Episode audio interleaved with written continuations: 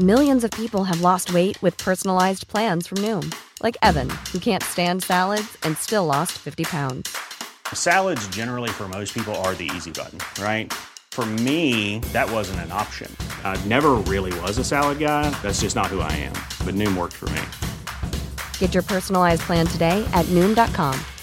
Real Noom user compensated to provide their story. In four weeks, the typical Noom user can expect to lose one to two pounds per week. Individual results may vary.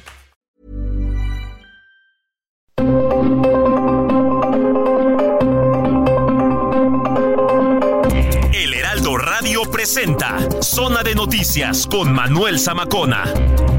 Zona de Noticias, el epicentro de la información.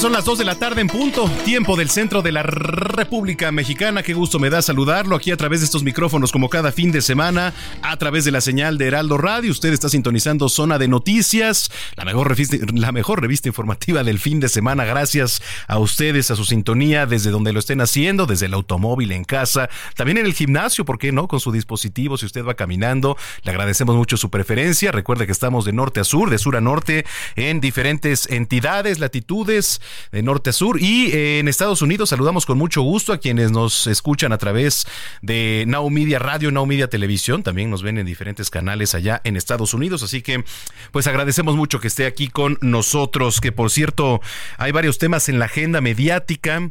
Eh, el primero de ellos, pues es que seguimos en contingencia.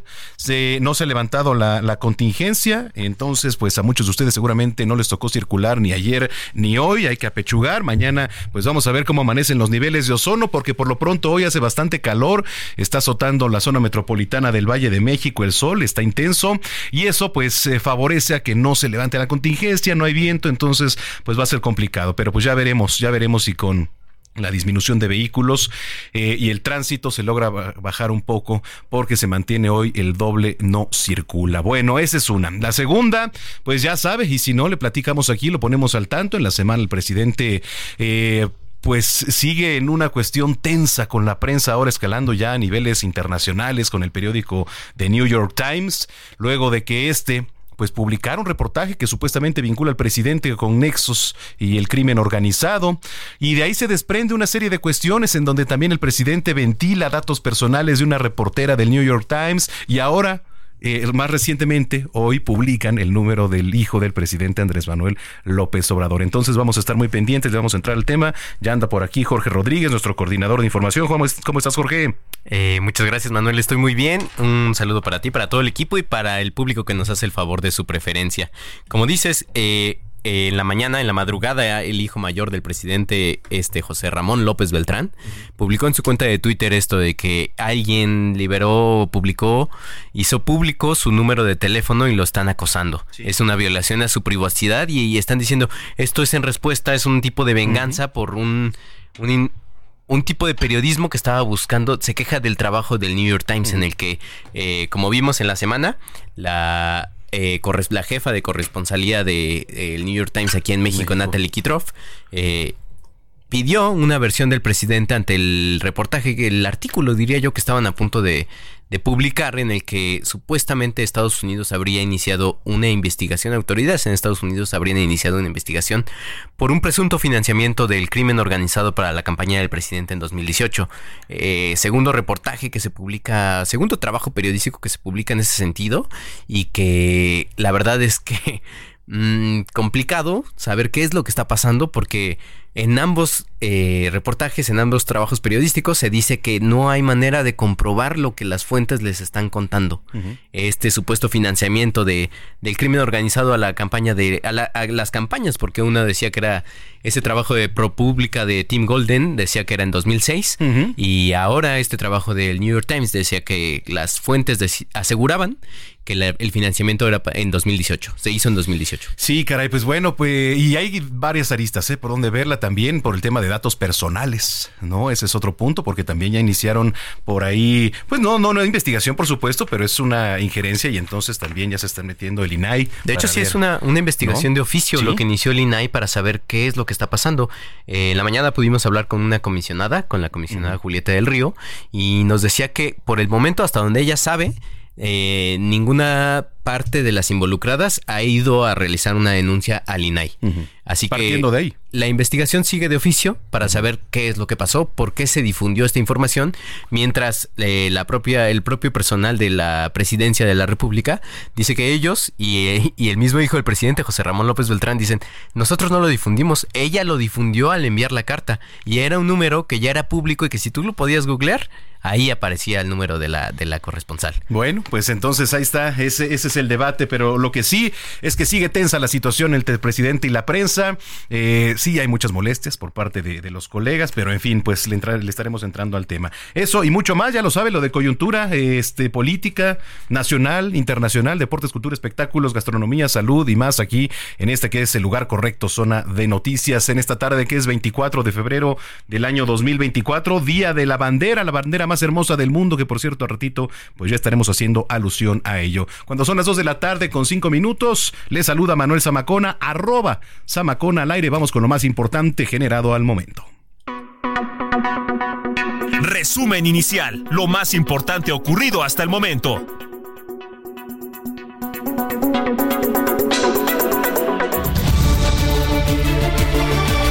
Platico que se mantiene la fase 1 de contingencia ambiental por ozono. La Comisión Ambiental de la Megalópolis informó que se mantiene la restricción a la movilidad de autos con engomado 1 y 2, así como aquellos con engomado 0, doble 0, con engomado verde y terminaciones de placa 1 y 2. El presidente Andrés Manuel López Obrador celebró el Día de la Bandera allá en Mazatlán, Sinaloa. Ahí, trabajadores de la Universidad Autónoma de Sinaloa se manifestaron de nuevo contra el gobernador Rubén Rocha Moya, a quien pidieron que respete la autonomía de esa casa de estudios. Durante su participación, justamente el gobernador de Sinaloa, Rubén Rocha Moya, defendió al presidente López Obrador y su enfrentamiento con el diario estadounidense The New York Times.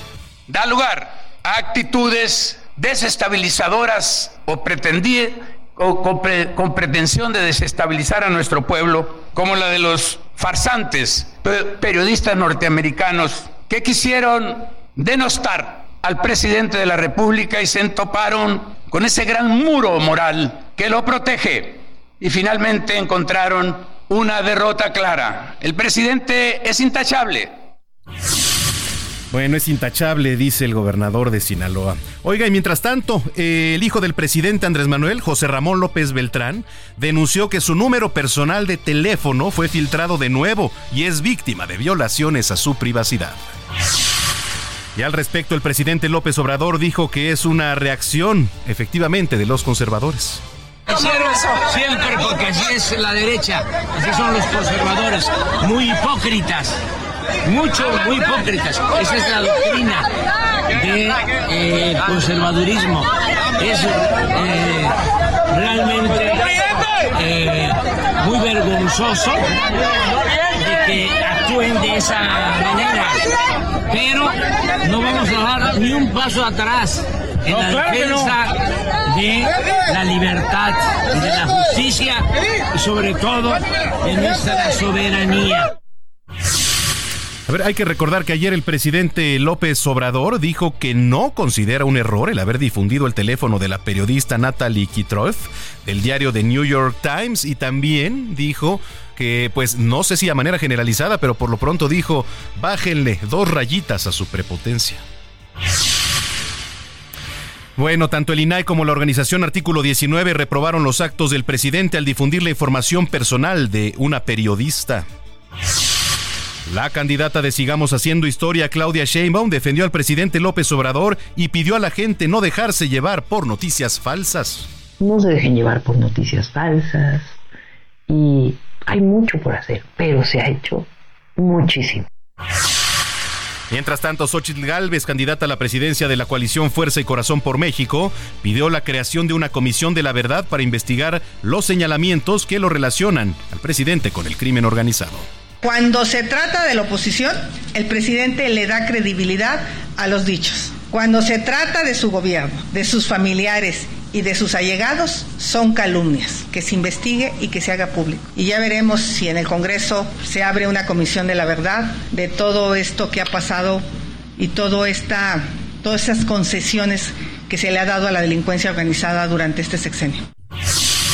También quiero platicarle que el candidato de Movimiento Ciudadano, Jorge Álvarez Maínez, inauguró su casa de campaña en un edificio de la colonia Nápoles, que bueno, pues por cierto también es la misma colonia en donde está la sede de Movimiento Ciudadano, y ahí condenó la actitud del presidente y consideró que debe ofrecer una disculpa pública a la corresponsal del New York Times.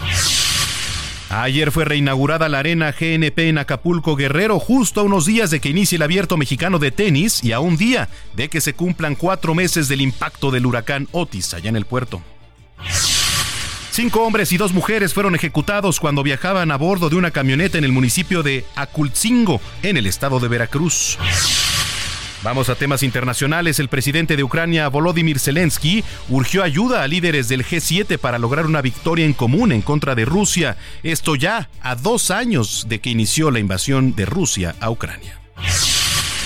El cuerpo del opositor ruso Alexei Navalny regresó con su madre una semana después de su muerte en una prisión de Rusia. El Cuerpo de Bomberos de Valencia en España lamentó la crítica de vecinos al considerar que no actuaron con firmeza para tratar de rescatar una familia de cuatro en un edificio que ardió en llamas y donde murieron 10 personas.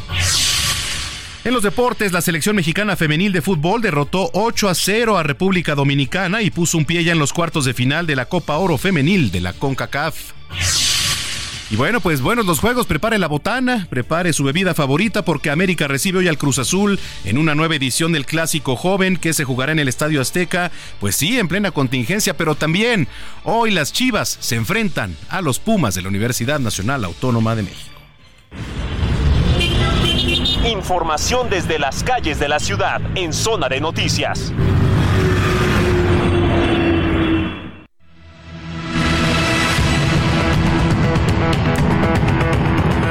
Vamos a enlazarnos a las calles de la capital con mi compañero Gerardo Galicia. Nos informa sobre un accidente allá en las inmediaciones de la obra del paradero de Santa Marta, Acatitla. ¿Qué está pasando por allá, mi estimado Jerry? Buena tarde. Ricardo Manuel, excelente tarde. Al menos siete personas resultaron lesionadas luego del colapso del armado de dos pilotes al interior de este paradero de Santa Marta Catitla, ubicado en la alcaldía de Iztapalapa. Las estructuras forman parte de las obras para construir la nueva línea del trolebús que va de Chalco, en el Estado de México, hasta la capital, justo en este paradero ubicado a un costado de la carretera federal Los Reyes Texcoco y la calzada Ignacio Zaragoza. Hasta el momento nos ha brindado información respecto a qué fue lo que provocó la caída de de estos dos armados bastante grandes. Para darnos una idea, mi querido Manuel, cada uno debe pesar cerca de 60 toneladas, nos comentaban los elementos de protección civil en Iztapalapa. Cabe mencionar que de los siete lesionados, cuatro tuvieron que ser trasladados a distintos hospitales y para atender la emergencia participaron elementos de la Policía Capitalina, Protección Civil, tanto de la Alcaldía como de la Ciudad de México, además del personal del metro y bomberos. Incluso al final llegó el Ejército Mexicano y Guardia Nacional y ya en estos momentos lo que se está realizando es eh, ya las investigaciones pertinentes por parte de la Policía de Investigación para saber el motivo o qué fue lo que provocó el colapso de estas uh, dos enormes estructuras. Por lo pronto se reporta, nosotros seguimos muy pendientes. Pues no pasó a mayores, pero bueno, pues estaremos pendientes. Más tarde regresamos contigo, Jerry. Con todo gusto, se lo bueno, pues estamos escuchando Hoshi de la artista capitalina Flor Capistrán, quien fue anunciada como artista especial invitada para este sábado en el festival EDC o EDC, como le gusta llamar, eh, México 2024, festival que tan solo ayer reunió a más de 100 mil personas ahí en el Autódromo Hermanos Rodríguez. Hoy continúa la fiesta ahí pues, en, las inmediaciones ahí en la alcaldía Calco, así que también prevenidos por si se va a dar una vuelta por allá, va a estar bastante complicada la circulación. Sigue a Manuel Zamacona en Twitter e Instagram, arroba Zamacona al aire.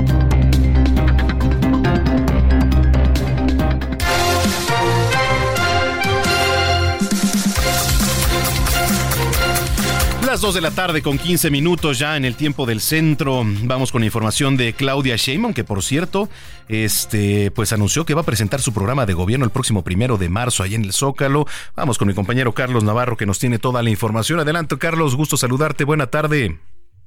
¿Ahí nos escuchas, Carlos? Sí, ¿me escuchas, ah, Manuel? ahí te escuchamos. Adelante, Carlos. A, una, a menos de una semana que arranque la campaña por la presidencia, el aspirante del Ejecutivo Federal por la coalición Sigamos Haciendo Historia, Claudia Sheinbaum, informó que en estos días se ha dedicado a confeccionar el programa, el programa de gobierno 2024-2030. Y es que en los últimos días, a diferencia de otras semanas, no ha hecho estas reuniones de estructura que estaba llevando a cabo en los distintos estados de la República. A través de un video montado en sus redes sociales, la candidata informó que recaban información de distintas fuentes y este programa, como bien lo comentabas, Manuel, será presentado el próximo primero de marzo. Escuchemos. Este proyecto, sus ejes principales, sus programas principales, nuestros principios van a ser presentados el próximo viernes, primero de marzo, en el Zócalo de la Ciudad de México. Será justo a las 16 horas que inicie este arranque de campaña de la candidata por la coalición Sigamos Haciendo Historia. Nos comentan diversas fuentes llegadas a la candidata que estiman alrededor de 200 mil personas para este arranque de campaña. También te comento, Manuel, que Claudia Sheinbaum alertó a la población sobre las fake news que han circulado las últimas semanas en la coyuntura de esta situación entre el presidente Andrés Manuel López Obrador y el diario The New York Times. Escuchemos. Se ha hablado de un supuesto vínculo del narco del presidente de la República y con estos hashtags que ya han visto ustedes, que todo se ha demostrado que es absolutamente falso. Incluso la Casa Blanca ayer eh, salió a decir que era falso un reportaje que había salido en el New York Times.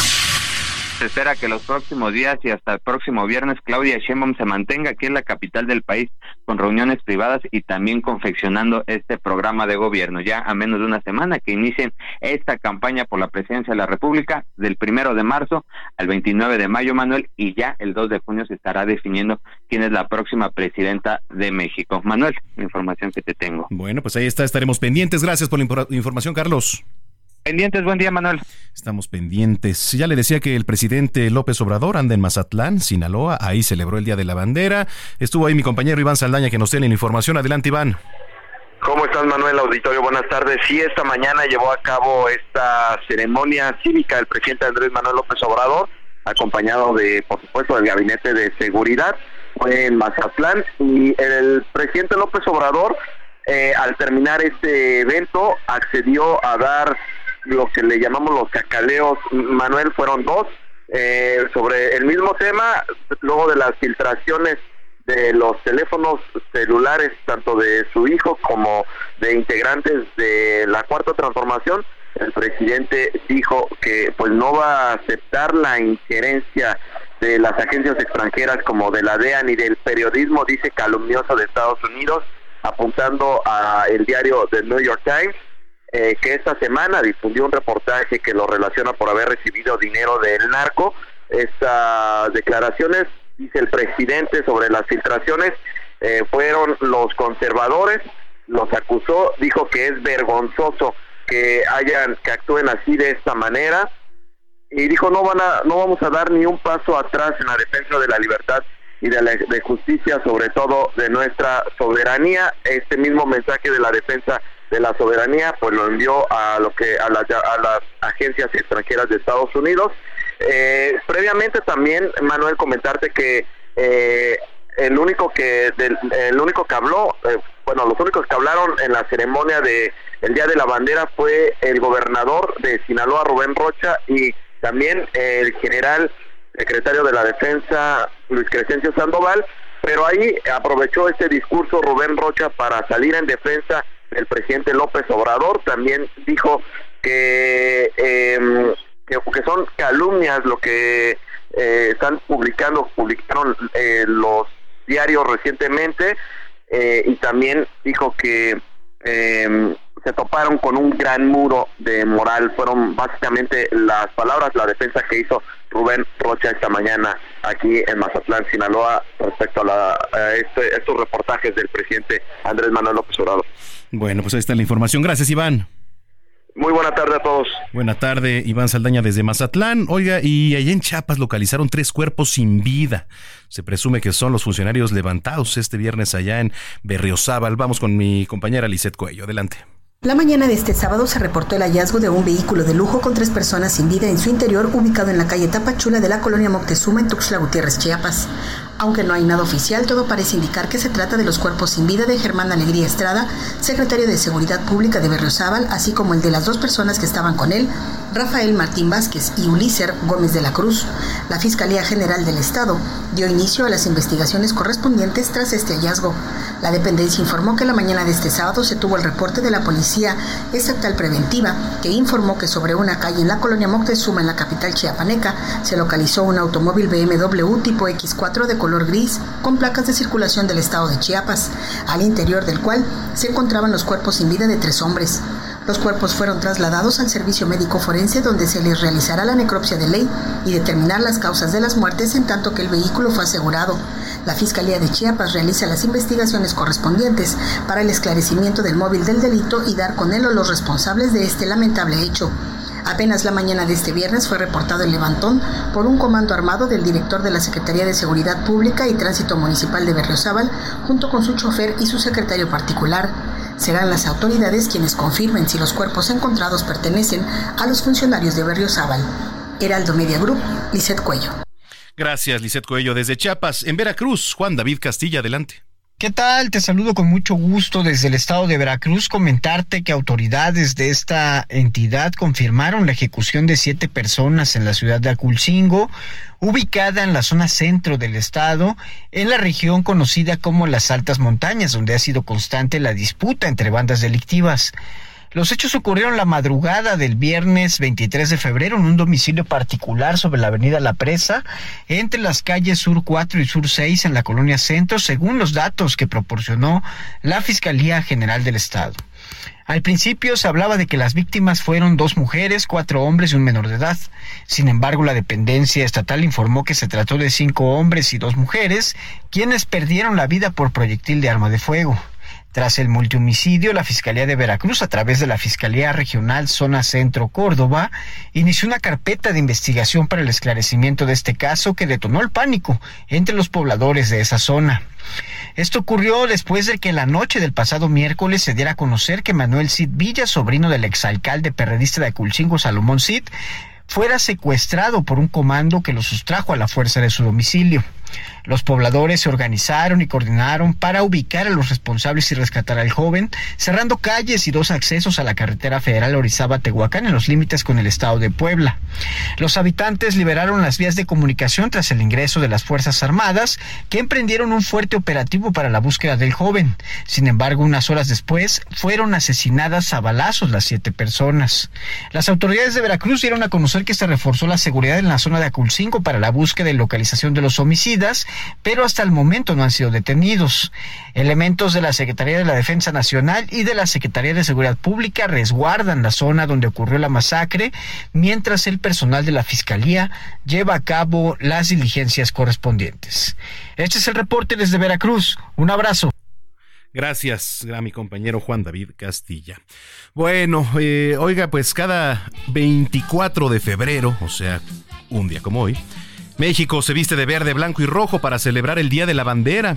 Esta fecha, pues que no es solo un día en el calendario, es una jornada para eh, reflexionar sobre la historia, por supuesto, el significado, el valor que tiene la bandera nacional que representa para el pueblo mexicano ya desde hace pues años, fíjese, 1821, cuando Agustín de Iturbide crea la bandera trigarante con los colores verde, blanco y rojo y que representaba la religión, la independencia y la unión. Luego, en 1823, tras la caída de Iturbide, el Congreso Constituyente pues conserva los colores de la bandera para modificar ya la inclusión del águila y así muchos años va cambiando. Ya en 1984 se promulga la ley sobre el escudo, la bandera y el himno nacionales que define las características y el uso de la bandera hasta la actualidad. Con esto vamos a ir a la pausa. Yo lo invito para que siga en contacto, arroba Samacona al aire y que visite nuestra página www.heraldodemexico.com.mx. Regresando, tenemos más información. No le cambie, está usted en el lugar correcto, zona de noticias. Vamos a una pausa y regresamos con Manuel Zamacona a Zona de Noticias.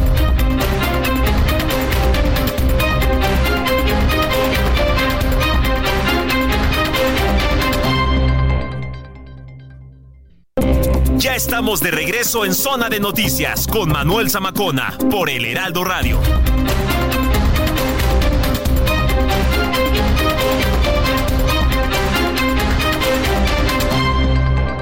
La entrevista en Zona de Noticias.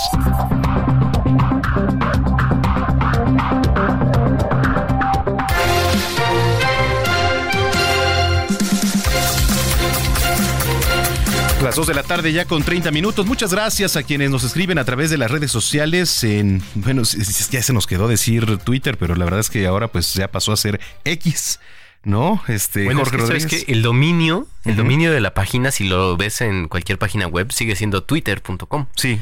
Así que igual y no estamos tan mal, ¿no? Pero sí, como dices, es ahora la plataforma. Pero tantos años, tantos años y, cuesta trabajo. Es, como los bancos, por ejemplo, BBVA, que le seguimos diciendo Bancomer. Y es que hasta se adoptó, ¿no? O sea, la Real Academia de la Lengua Española dijo, sí, ya se puede usar hasta como un verbo, tuitear. Tuitear, exactamente. Oye, eh, de, en cuanto a la contingencia, pues los ozonos eh, variarán. Creo que traías por ahí los, los datos que sacó la Comisión Ambiental de la Megalópolis, ¿cierto? Así es, así la CAME dice que estará atenta a la calidad del aire y a la evolución de las condiciones meteorológicas prevalecientes en la zona metropolitana del Valle de México e informará en un boletín que se emitirá a las 15 horas, a las 3 de la tarde, si hay alguna, alguna variación.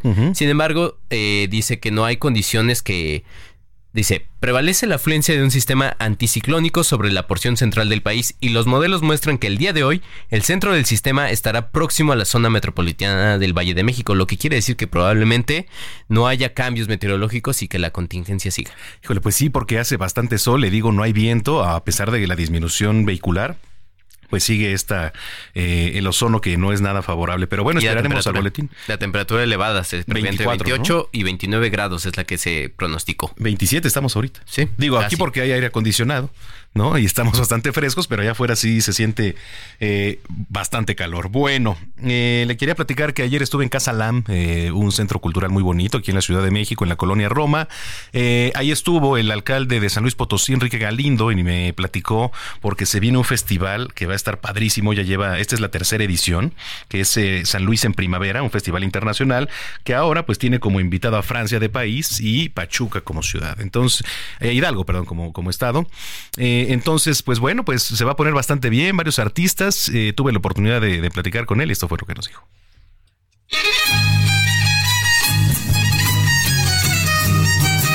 Bueno, pues eh, continuamos aquí en Zona de Noticias. Eh, me encuentro aquí en Casa Lam, que por cierto es un recinto muy bonito aquí dentro de la colonia Roma, ubicada aquí en la Ciudad de México.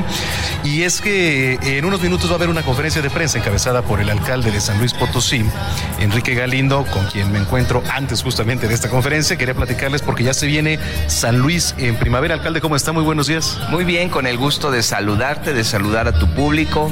Contentos de estar aquí en la Casa Lam anunciando la tercera edición del Festival Internacional San Luis en Primavera.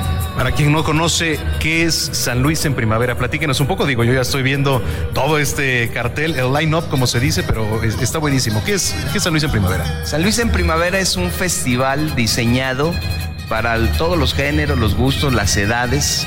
Eh, en esta ocasión es internacional por el programa que tenemos, pero también es una estrategia de San Luis Capital para atraer turismo, para ofrecer al mundo lo que ya tenemos como un gran torneo de tenis Challenger o la maravillosa procesión del silencio. Ambos eventos tienen 70 años celebrándose y desarrollamos en medio de estos eventos una cartelera artística, cultural, gastronómica, deportiva, para que el que esté en San Luis Potosí, además de ir a estos eventos, pueda disfrutar de espectáculos de talla internacional muy, muy importantes. ¿Todo esto se da en el marco de la Semana Santa, alcalde? Es correcto, es, es cuando toque la Semana Santa. En esta ocasión es del 23 al 31 de marzo, que es cuando toca la Semana Santa, y, y en el marco de estos dos grandes eventos que te, que te comparto. Ahora, este es la tercera edición. Es la tercera edición. ¿Qué tal han resultado las anteriores? Muy buenas, yo te diría que muy buenas, nos hemos puesto exigencias cada vez más altas. Eh, hace un año no era internacional, salió muy bien, la verdad muy bien. y ahora con el vuelco internacional que le dimos, pues va a estar extraordinario. Te doy una probadita de esto. Por ejemplo, arrancamos y yo los invito a la inauguración el mero 23, es sábado a las 7 de la noche, va a estar Il Divo. Il Divo es un espectáculo internacional, de hecho su gira en México y América Latina la arranca en San Luis Potosí y déjame decirle a tu público que es totalmente gratuito. Es en las plazas públicas, no cuesta nada, no hay que hacer nada, hay que llegar. Eh, son eventos muy bien diseñados para que sean seguros, son inclusivos. Déjame te comparto esto, tenemos espacio para la gente que tiene algún tipo de discapacidad, incluso la apoyamos a ir, a estar presente. Te doy otros datos, por ejemplo estará Alex Intec que, es extraordinaria presentación. Tenemos otro día, estarían las tres grandes, Tania Libertad, Eugenia León y Guadalupe Pineda. Pero si quieres cambiar de género, pues está Camila, ¿También? que regresará Camila con nosotros, estará Emanuel, que es un gran cantante, estará Lila Dons, que también es artista, cantante maravillosa. De los internacionales estará este grupo sueco Terión, que ves tú su página, ya anunció el festival, ya se andan movilizando de todo el mundo para ir a San Luis Potosí, porque es gratuito, fíjate, a ver este grupo, la gente va y acampa, va y una noche antes eh, reserva algún lugar, acá insisto, es gratuito en las plazas, en las plazas públicas, estará Sabino, que es todo un fenómeno colombiano, que estuvo aquí en la Ciudad de México, eh, llenó el, el Palacio de los Deportes, y en fin, hay agenda para niños para adolescentes, para adultos mayores, tenemos Cumbia Machine. Imagínate en el solo, en un solo escenario. Tendremos a la Sonora Santanera, a la Dinamita, a Eric Rubín, a Yair, a Pablo Montero, a María León, a Eli Guerra, a Lupillo Rivera, a Ben Ibarra, en un solo escenario todos juntos. Entonces esto es de lo que se trata es de proyectar a la ciudad de San Luis Potosí con una agenda cultural, artística muy, muy importante. En cuanto a seguridad, está garantizada, digo, el Bajío un poquito de qué hablar, pero pues para este tipo de festivales se va a aumentar, sigue igual, ¿cómo va a estar el alcalde? Yo te diría, y lo digo con mucha responsabilidad, que la capital de San Luis es un oasis. Sí tenemos algunos vecinos que lamento su condición de seguridad, pero en San Luis, afortunadamente en la capital, pueden llegar, está bien conectada, hay siete vuelos diarios de la Ciudad de México a San Luis, pero si quieren ir por tierra, están a cuatro horas y media de la Ciudad de México, pero todo el Bajío a dos horas. Monterrey a tres horas y media, Guadalajara a tres horas y media. Entonces está muy accesible y les aseguro que van a vivir una semana de, de, gran seguridad. ¿La oferta gastronómica qué tal? Maravillosa, maravillosa porque San Luis Capital se ha distinguido por promover su gastronomía. Hay cosas que vale la pena ir a probar pero además hay catas de productos que se producen en San Luis como el mezcal y ahora estamos produciendo vino tinto. Entonces están organizando eh, catas, demostraciones de estos productos que ahora ya son emblema, que acompañan, además hacen maridaje con las enchiladas potosinas, con los tacos rojos, los tacos Camila, los tacos joven, etcétera, etcétera. Correcto. Finalmente, y lo platicábamos un poquito antes, pues es año electoral, se vienen agitaciones, ¿cómo, cómo lo ve? ¿Cómo ve el tema? Yo creo que bien, San Luis Potosí está listo para hacer una jornada en la que incluso yo como presidente municipal aspiro a que, a que sea tranquila, que sea en paz. Eso es lo que queremos todos, vivir la fiesta de la democracia sin contratiempos, sin conflictos. E insisto, en otros lugares que ha habido violencia, en San Luis afortunadamente no hemos tenido ningún tipo de violencia preelectoral. Entonces, ahí vamos, vamos bien, ya luego platicaré cuál va a ser mi propuesta política. Por lo pronto hoy el Festival San Luis en Primavera es mi apuesta. Muy bien, bueno, pues yo le agradezco, le agradezco mucho, alcalde, que eh, pues nos haya regalado estos minutos. Ahí está, no se lo pierda. San Luis en Primavera. el país invitado, por cierto, es Francia. El país invitado es Francia, que también ellos llevan un grupo muy interesante. Van a tocar, un grupo de músicos franceses van a tocar cumbia. Ah. no se lo pueden perder. Y la ciudad invitada es Pachuca, que lleva gastronomía, una de las ciudades con una gastronomía extraordinaria y también llevan algunos performances del estado de Hidalgo. Muy bien, pues muchas gracias, gracias alcalde. Te agradezco a ti, muchas gracias. Gracias, pues ahí está, es la voz de Enrique Galindo, alcalde de San Luis Potosí. No se lo pierda, San Luis en primavera del 23 al 21 de marzo. Continuamos. Mujer Plena con Paulina Mosurrutia.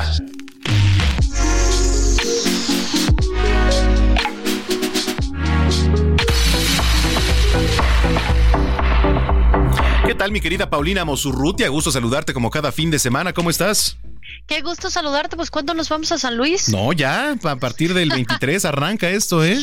Es de mis estados que me faltan conocer, así que yo creo que tendremos que ir. Es buena oportunidad, me parece perfecto.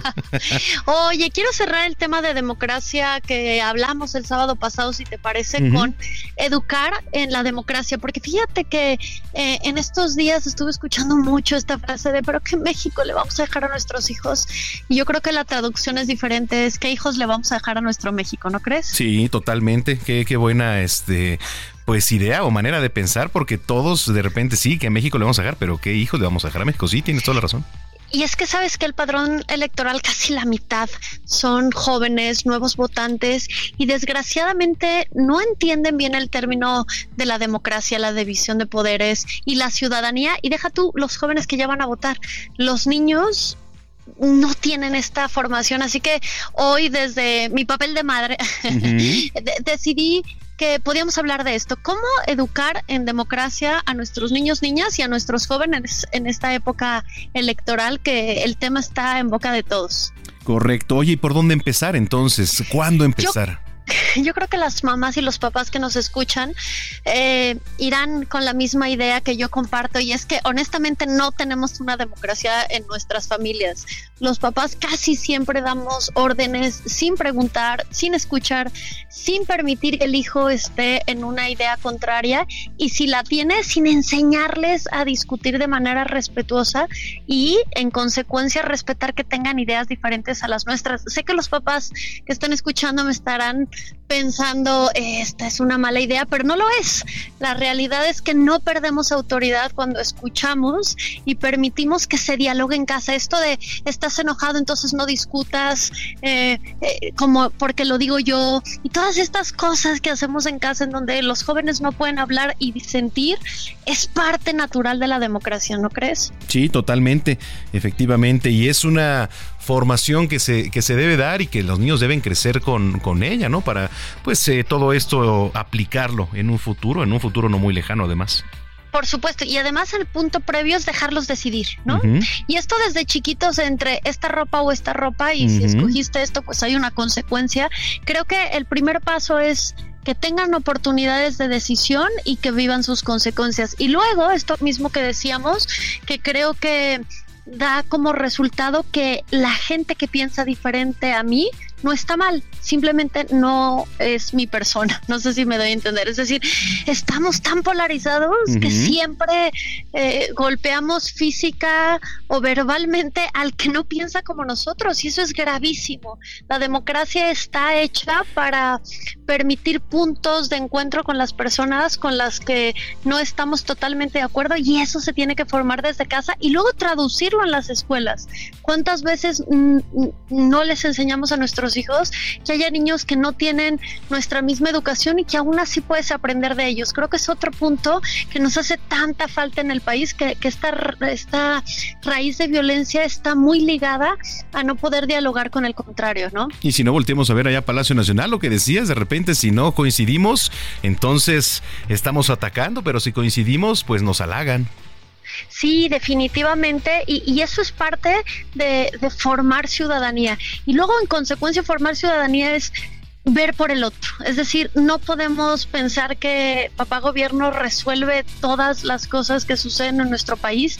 Hay países que per cápita, sobre todo Noruega y otros, que, que, que cada persona participa activamente entre esas asociaciones de manera continua. Entonces, si nosotros no entendemos que el bien de nuestra ciudadanía es tener nuestra cuadra, nuestra acera limpia, convivir con el otro, que si vemos algo que está mal, lo digamos, esto no va a cambiar. Y esto se lo tenemos que enseñar a, nuestros hijos desde levantar la basura, desde que, observen al otro que está necesitando algo. Creo que son esa, esos tres puntos específicos que necesitamos formar en nuestros jóvenes para tener mejores ciudadanos. Uno, capacidad de elección. Dos, permitir convivir y dialogar con el contrario. Y tres, ocuparnos de nuestro país y no esperar que el gobierno lo haga todo. Sí, quitarnos quizás esa ideología también de que el niño es azul, la mujer o la niña rosa, ¿no? Porque desde pequeños, es más, desde que se presenta el color con el que, o bueno, las famosas presentaciones de si van a ser niño o niña, ¿no? Los colores pues ya están definidos. Híjole, eso me encanta que también lo toques porque este tema de roles de género tendrían que ser corresponsables y complementarios. Es decir, todos tenemos que ser seres autónomos, integrales, que, que va más allá de que sea hombre o mujer y que depende mucho de las capacidades y de la dinámica y de las cuestiones culturales. Y eso también es importante y me encanta porque creo que nos podríamos ir a un último punto que es cualquier ser humano en cualquier circunstancia y en cualquier etapa de la vida tiene la misma dignidad y por eso tenemos que luchar todos los mexicanos. Es decir, esto de si no pasa en mi cuadra no pasa, nos tiene con un país incendiado. Si no empezamos a ver que la dignidad de cada uno de los mexicanos es responsabilidad de nosotros, pues nos estamos equivocando. Y eso con el niño es, si ves a alguien en la calle, te toca, te toca ayudar, no es cuestión de caridad, es cuestión de justicia. Yo creo que si empezamos a educar a las nuevas generaciones, podremos tener ciudadanías más activas y por ende un gobierno que realmente represente a un país democrático y responsable por su futuro. Correcto. Oye, pues qué interesante siempre lo que nos platicas, eh, Paulina, los análisis. ¿Dónde te podemos encontrar a través de redes sociales? Ay, pues en X, que yo siempre le diré Twitter porque me cae gordo ese nombre, Pau Amosurrutia y todas las demás redes Paulina Amosurrutia. Estamos muy activos, sobre todo en TikTok, hablando de democracia, de, de todo este tema anticorrupción y, y haciendo un poco más crítica en este tema para que entendamos qué está pasando en nuestro México. Te mando un abrazo y nos escuchamos el sábado. Un abrazo fuerte y no nos escuchamos. Nos vemos el sábado. Ahí estaré, si me lo permites. Bueno, pues ahí está. Muchísimas gracias. Gracias, Paula. Gracias, gracias a todo el público. Bueno, Paulina Mosurrute aquí en Zona de Noticias. Dos de la tarde ya con 47 minutos. Recomendaciones culturales con Melisa Moreno.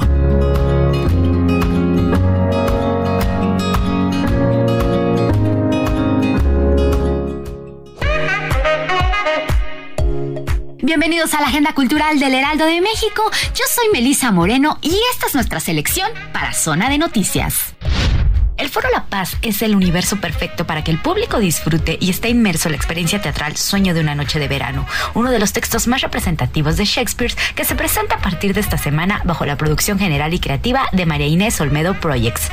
La premisa del Sueño de una noche de verano es el amor. Tal y como suele ocurrir en casi todas las relaciones, nos encontramos con la confusión, el deber ser, la confrontación y la duda, pero al final del día el amor sale triunfante.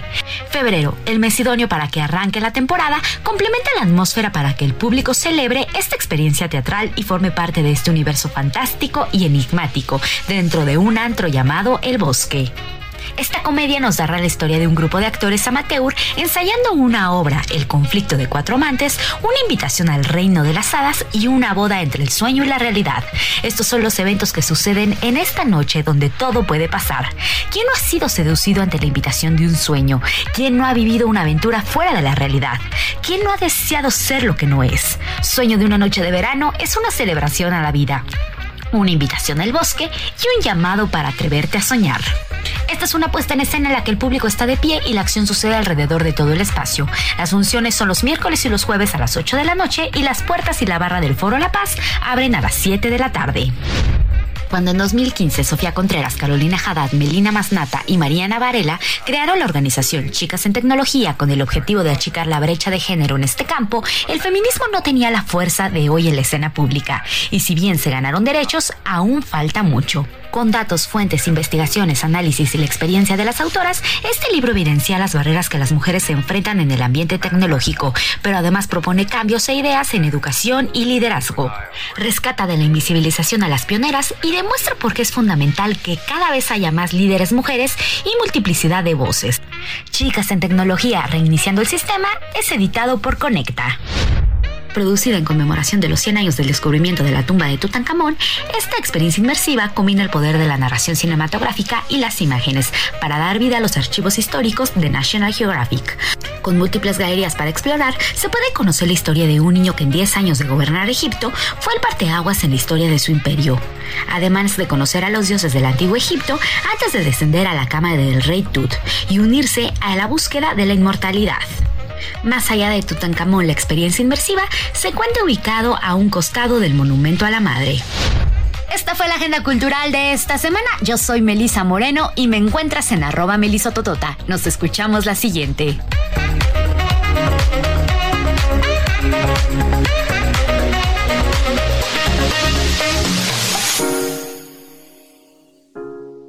Zona de noticias con Manuel Zamacona.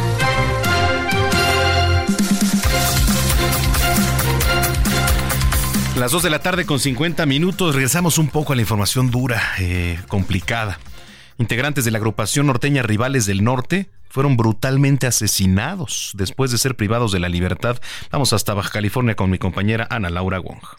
Integrantes de un grupo norteño llamado Rivales del Norte fueron asesinados después de ser privados de la libertad al salir de una fiesta que se realizó en el poblado de Ojos Negros en el municipio de Ensenada, Baja California. De acuerdo a las autoridades, este evento se registró la noche del jueves y fue la mañana del viernes cuando localizaron cuatro hombres sin vida en el camino de terracería hacia el rancho San Juan en la delegación de Real del Castillo. Los cuerpos sin vida corresponden a tres músicos de esta agrupación Además, otro hombre aún sin identificar que presuntamente también se encontraba en la fiesta que se llevó a cabo la noche del jueves. La fiscal general del estado, María Elena Andrade, pues ya informó que se encuentra en marcha la investigación sobre este homicidio y que ya tienen líneas claras en la indagatoria que anticipa un esclarecimiento puntual de este hecho y también confirmó que los cuerpos sin vida pues fueron localizados sobre un camino de terracería en la referida zona y que fue efectuado el reporte por la corporación municipal. Esta es la información desde Tijuana, Baja California. Gracias por la información, bueno, terrible. Así, así está el país, así. Ana Laura Wong. Eh, vamos hasta Quintana Roo. Información, Jorge Rodríguez. Así es, Manuel. Te comento que la gobernadora de ese estado, Mara Lezama, acompañó al secretario de Desarrollo Agrario, Territorial y Urbano, Román Meyer, en la supervisión de los avances del Parque del Jaguar, obra programada para concluir el próximo mes de abril. A esta obra se le destinaron una inversión de 2.000 379 eh, millones de pesos y el proyecto se basa en proteger la zona arqueológica y la amplia zona de conservación de más de mil hectáreas allá en Tulum. Con esta obra se contempla poner al servicio de las personas, de los locales, visitantes y turistas alrededor de dos kilómetros de nuevos senderos para conocer los vestigios mayas, la conexión entre el Parque del Jaguar y el Tren Maya, miradores, el Museo de la Cultura Maya, entre otras cosas. Mara Lezama destacó que esta es una gran obra del gobierno federal con la que el presidente López Obrador contribuye al crecimiento y desarrollo de Quintana Roo. Esa es la información, Manuel. Bueno, pues ahí está. Muchísimas gracias, Jorge, por la información. Bueno, pues vamos con la selección musical de este sábado. Le quiero platicar un poquito el contexto porque hoy se cumplen, y ya se lo decimos al inicio de este espacio, dos años ya de la guerra entre Rusia y Ucrania, un conflicto que según la Oficina de Derechos Humanos de las Naciones Unidas ha dejado 30.041 víctimas civiles, incluidos 10.382 muertos y otros 19.659 heridos. Y por eso estamos escuchando a Michael Jackson con Hell the World. Sanemos, sanemos el mundo. Bueno, pues vamos a la pausa. Eh, está escuchando Zona de Noticias. Regresando.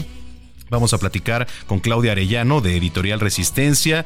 Desde el 22 de febrero y hasta el próximo 4 de marzo, la Feria Internacional del Libro, pues ha recibido varios invitados, entre ellos pues esta casa editorial. Tenemos otra información porque la plataforma X de la cual hablábamos, que pues es Twitter, va a lanzar en breve un sistema de llamadas telefónicas, así como lo tiene WhatsApp, así como lo tiene Instagram. Y bueno, pues también un poquito más adelante le vamos a regalar boletos para que se vaya a la Mexican Pop Orquesta, que ya le voy a platicar de qué se trata, va a estar muy bueno. Y tenemos a su director sexualidad y mucho más. Así que pues está usted en el lugar correcto aquí a través de la señal de Heraldo Radio, que es Zona de Noticias. Volvemos. Vamos a una pausa y regresamos con Manuel Zamacona a Zona de Noticias.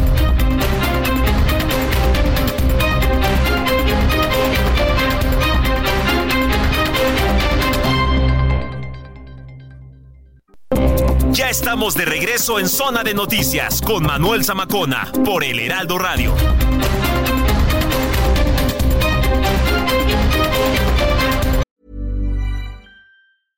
Hey, I'm Ryan Reynolds. At Mint Mobile, we like to do the opposite of what Big Wireless does. They charge you a lot, we charge you a little. So naturally, when they announced they'd be raising their prices due to inflation, we decided to deflate our prices due to not hating you. That's right. We're cutting the price of Mint Unlimited from $30 a month to just $15 a month. Give it a try at mintmobile.com slash switch. $45 upfront for three months plus taxes and fees. Promo rate for new customers for limited time. Unlimited more than 40 gigabytes per month. Slows. Full terms at mintmobile.com.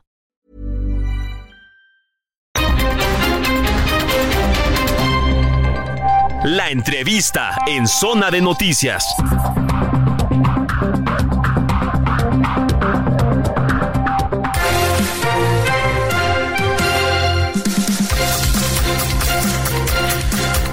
Son ya las 3 de la tarde en punto en el tiempo del centro de la República Mexicana. Gracias por continuar con nosotros si es que ya estaba en sintonía. Si usted eh, pues nos acaba de sintonizar, sea bienvenida, bienvenido a Zona de Noticias a través de la señal de Heraldo Radio.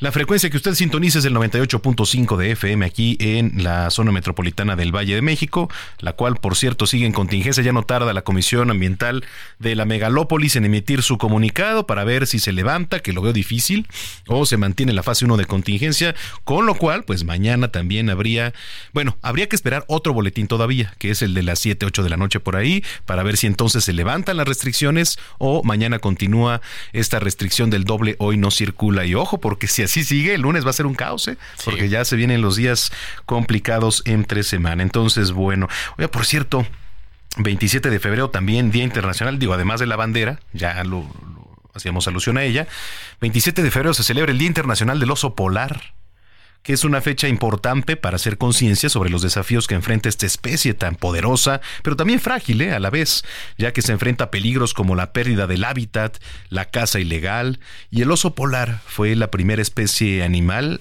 en estar en peligro de extinción. Para este año, para 2024, eh, la campaña se centra pues en proteger a las madres y a los cachorros dándoles la mayor oportunidad de supervivencia ya que la época de guardia pues es el momento más vulnerable en la vida de un oso polar. Menos de la mitad de todos los cachorros consiguen llegar a la edad adulta Ahí está.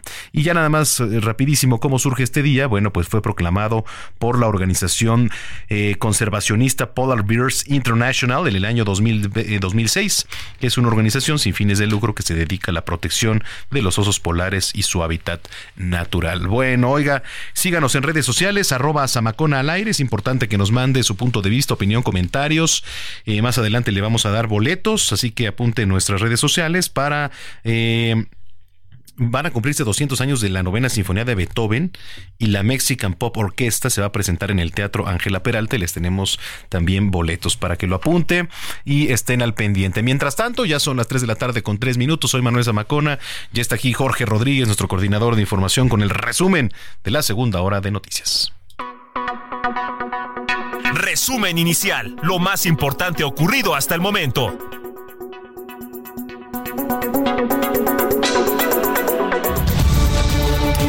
Este es el sábado 24 de febrero de 2024 y esta es la información. Se mantiene fase 1 de la contingencia ambiental por ozono. La Comisión Ambiental de la Megalópolis informó que se mantiene la restricción a la movilidad de autos con holograma 1 y 2, así como aquellos con verificación 0 y doble 0, con engomado verde y terminación de placa 1 y 2. El presidente Andrés Manuel López Obrador celebró el Día de la Bandera en Mazatlán, Sinaloa. Allí, trabajadores de la Universidad Autónoma de Sinaloa se manifestaron de nuevo en contra del gobernador Rubén Rochamoya, a quien pidieron que respete la autonomía de esa casa de estudios. Durante su participación, el gobernador Rubén Rocha defendió al presidente López Obrador y su enfrentamiento con el diario estadounidense The New York Times. Da lugar a actitudes desestabilizadoras o pretendí o con, pre, con, pretensión de desestabilizar a nuestro pueblo, como la de los farsantes periodistas norteamericanos que quisieron denostar al presidente de la República y se entoparon con ese gran muro moral que lo protege y finalmente encontraron una derrota clara. El presidente es intachable. José Ramón López Beltrán, hijo del presidente López Obrador, denunció que su número personal de teléfono fue filtrado de nuevo y es víctima de violaciones a su privacidad. Al respecto, el presidente López Obrador dijo que esto es una reacción de los conservadores. Siempre porque así es la derecha, así son los conservadores, muy hipócritas, mucho, muy hipócritas. Esa es la doctrina de, eh, conservadurismo. Es eh, realmente eh, muy vergonzoso de que actúen de esa manera. Pero no vamos a dar ni un paso atrás en la defensa de la libertad, de la justicia y sobre todo de nuestra soberanía. Recordemos que ayer el presidente López Obrador dijo que no considera un error el haber difundido el teléfono de la periodista Natalie Kitroff del diario The New York Times. Así lo dijo. Entonces usted no, no ve ningún error. No, no, no. Volvería a presentar un teléfono privado de un claro, Cuando se trata de un asunto en donde está de por medio la dignidad del presidente de México. No exagere, mire, si la este, compañera este, está preocupada por que se yo sí, a conocer su teléfono, que cambie su teléfono. Otro número, ya. Ante esto, tanto el INAI como la organización Artículo 19 reprobaron los actos del presidente al difundir la información personal de una periodista. En temas internacionales, el presidente de Ucrania, Volodymyr Zelensky, urgió ayuda a líderes del G7 para lograr una victoria en común en contra de Rusia. Esto a dos años de que inició la invasión rusa de Ucrania.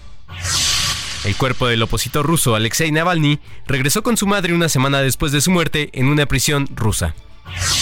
Y en los deportes, América recibe hoy al Cruz Azul en una nueva edición del Clásico Joven que se jugará en el Estadio Azteca en plena contingencia ambiental por ozona. Y en este momento nos, eh, nos, enlazamos con nuestro compañero Gerardo García que nos tiene informes desde, desde calles de la Ciudad de México. ¿Cómo estás Jerry? Te saluda Jorge.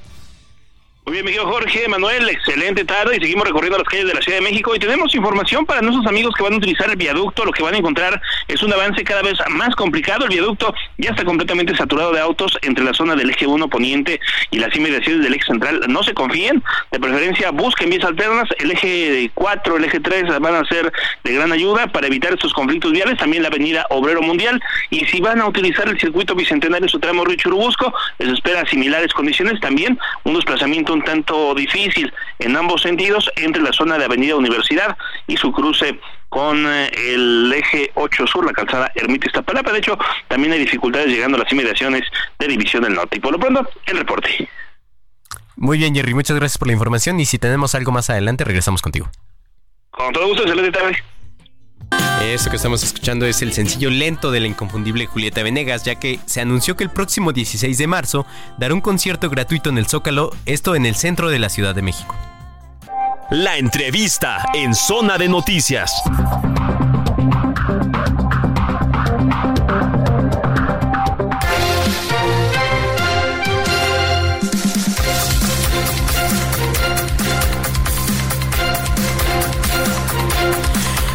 Las 3 de la tarde con 10 minutos en el tiempo del centro del país. Bueno, eh, le adelantaba hace rato que desde el pasado 22 de febrero y hasta el próximo 4 de marzo, la Feria Internacional del Libro del Palacio de Minería, pues recibe a sus invitados para la edición número 45. Ha estado muy buena, la verdad.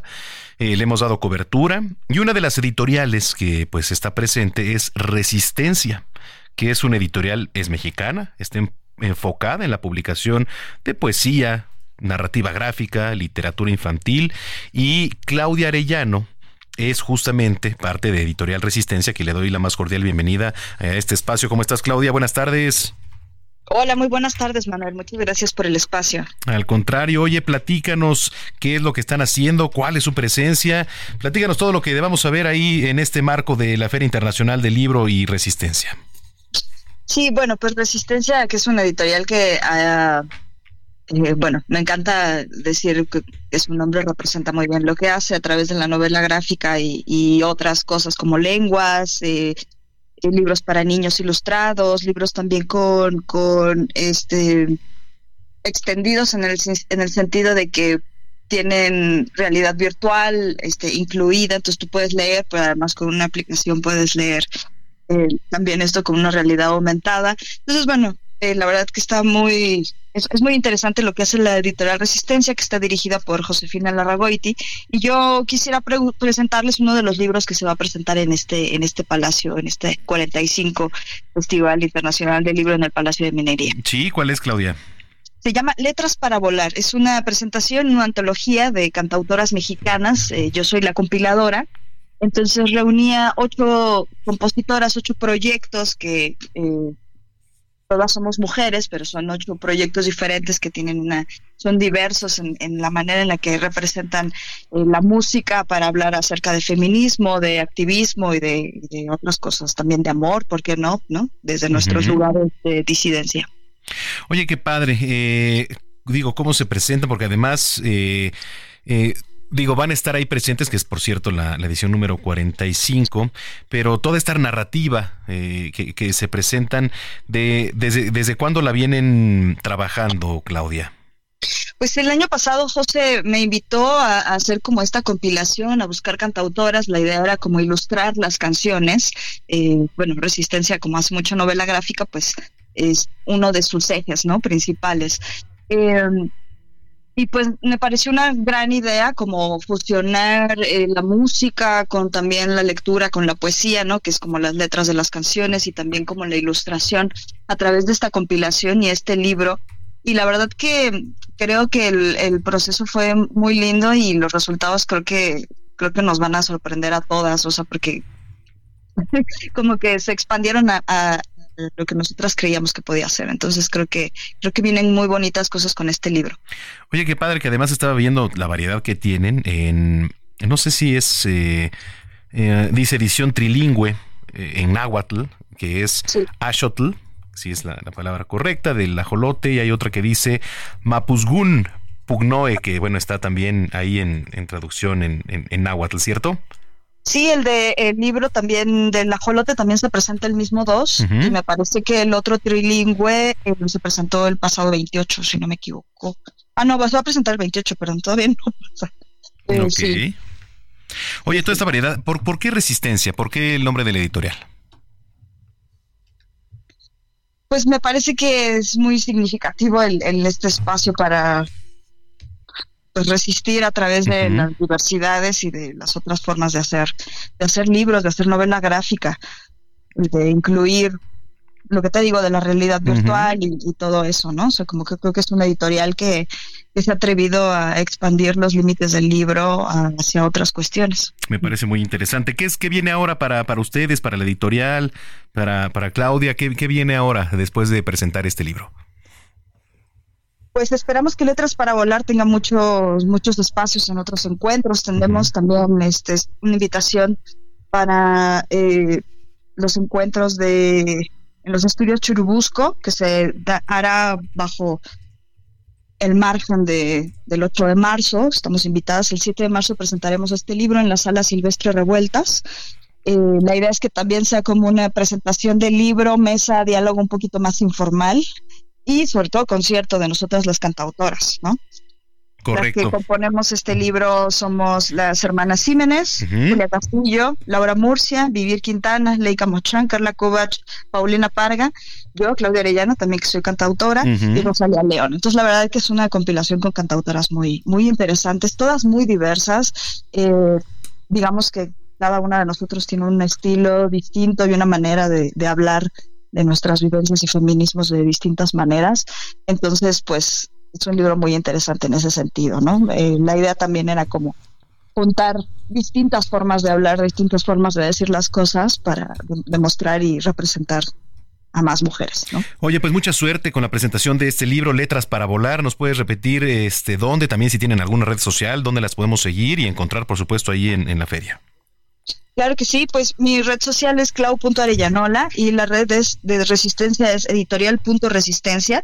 Vamos a estar presentando este libro en la Feria Internacional del Libro del Palacio de Minería el 2 de marzo a las 2 de la tarde en la Galería Lectores. Pues bueno, te mando un abrazo, gracias por platicar con nosotros, Claudia, y estamos en contacto. Mucha suerte. Gracias, muchas gracias. Es Claudia Arellano, de Editorial Resistencia, cantautora también, por supuesto, y activista. Tres de la tarde con 15 minutos. Zona de noticias con Manuel Zamacón.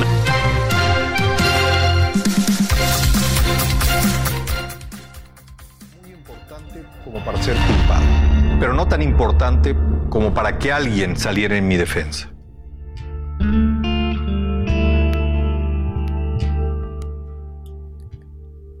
¿Qué estamos escuchando, Jorge? Manuel, estamos escuchando una declaración de eh, Tomás Herón de Lucio, el ex titular de la Agencia de Investigación Criminal, ya que eh, participó en un documental que acaba de publicar la BBC sobre el caso Ayotzinapa que se titula eh, Ayotzinapa, los giros en la investigación de la desaparición de los 43 estudiantes. Es un documental que se subió hace algunas horas allá a su portal de la BBC News y en el que decía esto, yo me volví demasiado importante para ser detenido, pero no tan importante como para que alguien saliera en mi defensa. Ahí da algunos, eh, revela algunos datos que me parece que es lo que ya conocemos sobre el caso de los 43 de Ayotzinapa, pero algo que sí dice es que nunca torturó a Felipe Rodríguez Salgado, alias El Cepillo, presunto integrante del grupo de Guerreros Unidos y que es lo que, eh, por lo que la Fiscalía General de la República lo está buscando y por lo que se encuentra prófugo allá en Israel. Sí, imagínate, bueno, pues estaría interesante ver. ¿Esto dónde se publica? ¿En la BBC? Así es, en el, lo pueden ver en el portal de YouTube de la BBC, BBC News Mundo. Ahí está en, en están publicadas las primeras dos partes de cuatro. Ok, perfecto. Bueno, pues ahí está la invitación para que se eche un clavado ahí si a usted le interesa. 3 con 17. Hablemos de tecnología con Juan Guevara.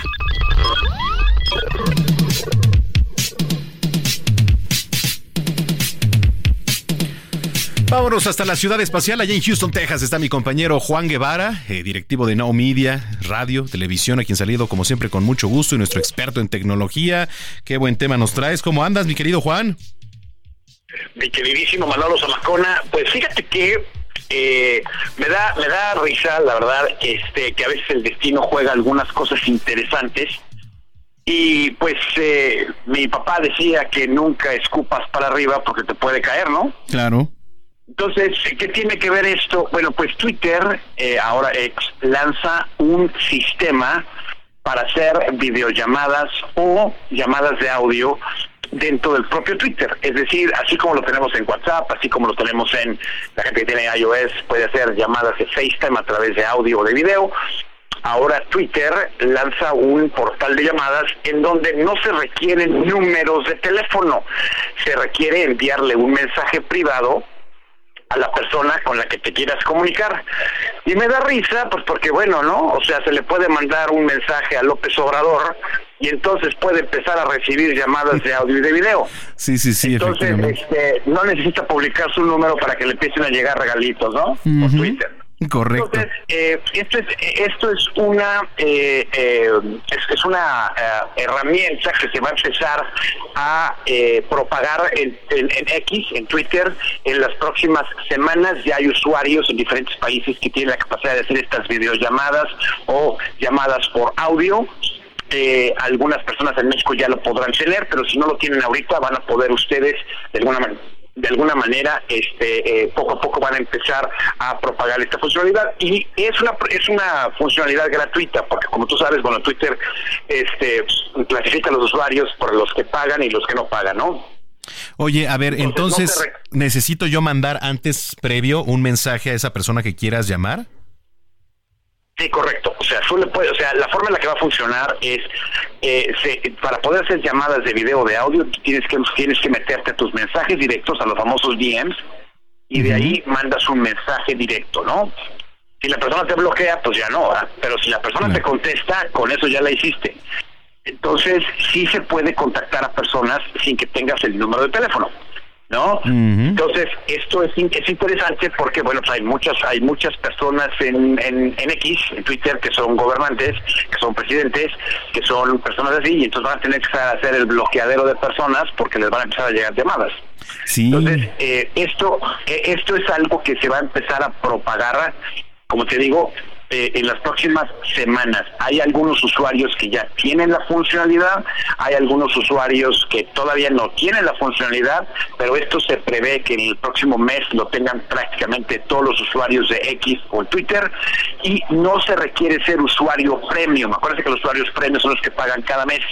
Eh, para tener servicios especiales de Twitter, entonces, eh, esto es una funcionalidad que va a ser gratuita para todos los usuarios de X, que ya sabíamos que iba a salir. Cuando una de las cosas que hizo eh, Elon Musk, cuando toma el control de Twitter un poquito más de hace un año, eh, pues era de que pues Twitter tenía que ser una plataforma un poco más integral, no solamente el meter eh, el meter eh, mensajes o, los famosos tweets, ¿no? Sino que tuviera una tuviera una eh, integración de otros servicios y lo primero que se estaba pensando es hacer un sistema de videollamadas o un sistema de llamadas por audio para que los usuarios se pudieran comunicar.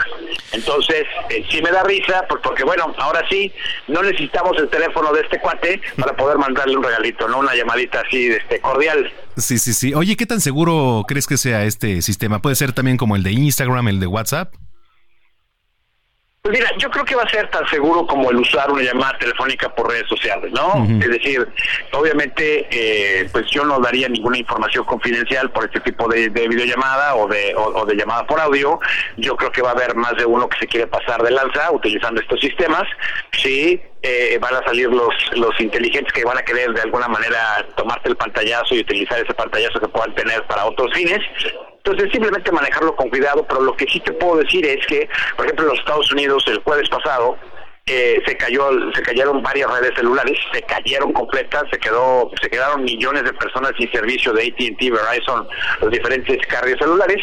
Y entonces una de las maneras en que estaban comunicando eran a través de WhatsApp de llamadas de FaceTime etcétera porque no tenían servicio celular. Y era un problema del carrier. Entonces esto es una opción adicional para poder comunicarse eh, aquella, aquellas personas que tienen seguidores aquellas personas que quieren de alguna manera tener un poquito más de marca personal aquellas personas que tengan un negocio y que quieran comunicarse con sus clientes creo que es una forma interesante de poder tener una, una, una comunicación pues con tus usuarios, ¿no? Correcto. Oye, qué interesante como siempre, mi querido Juan, pues ya estaremos viendo qué tal sale. Hay que probar el, hay que empezar a mandar mensajes ahí por. Yo te voy a llamar, mi querido Sí, hazlo, hazlo, hazlo, por favor. A falta que me, falta, falta que me contestes, pero yo sí te llamo. Muy bien. Oye, tus redes sociales, por favor.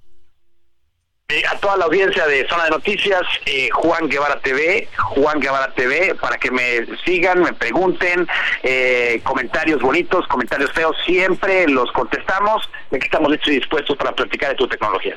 Muy bien, pues te mando un abrazo y nos escuchamos dentro de ocho días. Pórtate mal, mi querido Zamacona. Saludos. Gracias, saludos, Juan Guevara.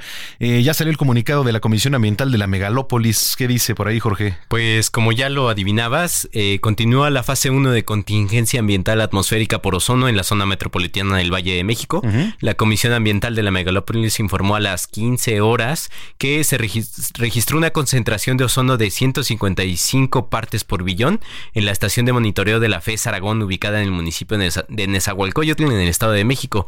Eh, nos dice la Comisión Ambiental de la Megalópolis que estará atenta a la calidad del aire y evolución de las condiciones meteorológicas prevalecientes en la zona metropolitana del Valle de México e informará en un boletín que se emitirá el día de hoy a las 20 eh, horas, a las 8 de la noche o antes, en caso de que las condiciones cambien. Así que, pues les recomendamos estar atentos a la información oficial de la Comisión Ambiental de la Megalópolis porque probablemente mañana se presente otro día de doble no circula. Híjole, bueno, pues complicado. Gracias, gracias Jorge. Gracias a ti, Manuel. Este, vamos con la segunda rola de nuestra selección musical. Escuchamos a Jones, quien encabeza el Top Global de Spotify con esta canción que es Texas Hold M. Y bueno, pues regresamos al cierre, a la última media hora de información aquí a través de Zona de Noticias. Y más adelante le voy a platicar porque hoy también se celebra el Día Mundial del Barman. Tenemos una rola para ello. Ya volvemos, soy Manuel Zamacón.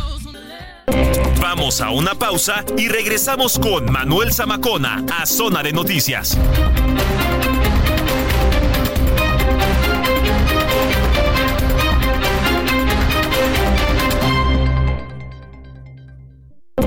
Ya estamos de regreso en Zona de Noticias con Manuel Zamacona por El Heraldo Radio.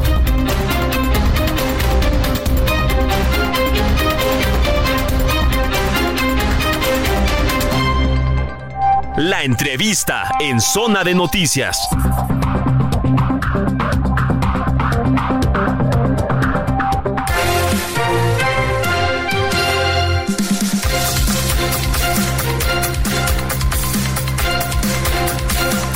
Bueno, 3 de la tarde ya con 30 minutos en el tiempo del centro del país. Entramos de lleno a la última media hora de información aquí a través de la señal de Heraldo Radio. Fíjense, van a cumplirse ya 200 años de la novena sinfonía de Beethoven. Por cierto, la estamos escuchando aquí. A ver, vamos a escuchar a